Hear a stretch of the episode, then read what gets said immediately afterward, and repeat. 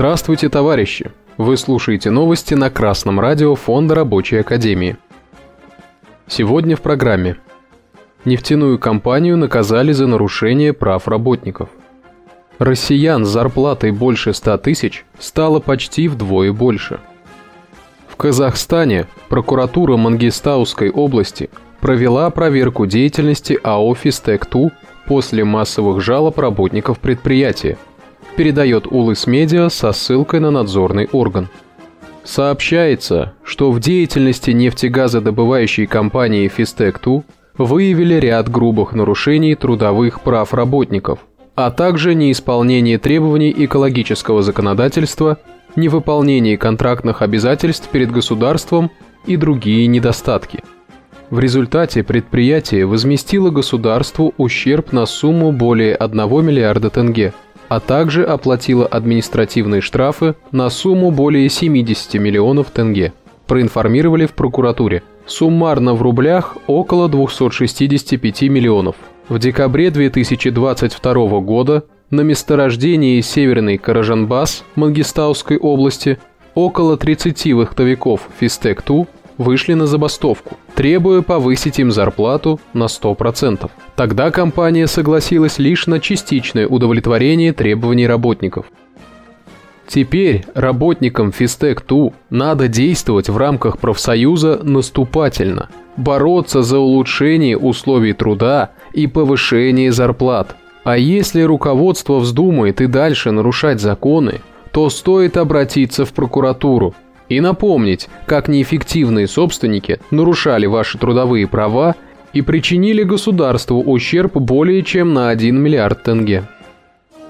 Количество россиян с зарплатой от 100 тысяч рублей выросло в 1,7 раза за два года, сообщает «Известия». Если в апреле 2021 года такой заработок был у 2,84 миллиона работников крупных и средних предприятий, то в апреле 2023 уже у 4,88 миллиона работников. Это около 17% всех занятых. Или примерно каждый шестой, уточняется в исследовании. Двумя годами ранее такой уровень оплаты был лишь у каждого десятого.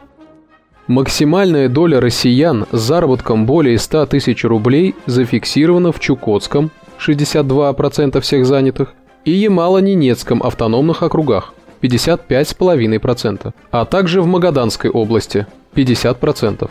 Треть граждан 32% с таким уровнем дохода проживает в Москве, а вместе с Подмосковьем 38%. Однако для большинства регионов зарплата от 100 тысяч рублей остается крайне редкой. Практически нет работников с жалованием выше этой планки в Калмыкии, Ингушетии и Кабардино-Балкарии. Таких работников там около 2%. Среди отраслей наибольшая доля сотрудников с доходом выше 100 тысяч в месяц отмечается в сфере добычи полезных ископаемых, финансах и страховании, а также в области информации и связи – более 40% работников. Менее всего она распространена в сельском хозяйстве. В целом по стране зарплаты растут на фоне дефицита кадров и рекордно низкой безработицы на уровне 3%. Однако в связи с инфляцией реальное содержание зарплаты снижается. Например, сегодняшние 100 тысяч рублей соответствуют 83 тысячам в 2021 году. Добиться большего роста зарплат можно только организованными коллективными действиями. Пока нет этой борьбы со стороны трудящихся, то и буржуазия, если поднимет номинально зарплату, то на чуть-чуть, так, чтобы инфляция нивелировала этот рост. Те трудящиеся, которые готовы побороться за лучшую долю, прислушиваются к рекомендациям Рабочей партии России, приезжают на Российский комитет рабочих делиться опытом успешных коллективных действий. Товарищи рабочие, добивайтесь регулярного повышения заработной платы выше уровня инфляции на 5-10% и закрепляйте это положение в своем коллективном договоре. Новости читал Сергей Воробьев с коммунистическим приветом из города Пензы.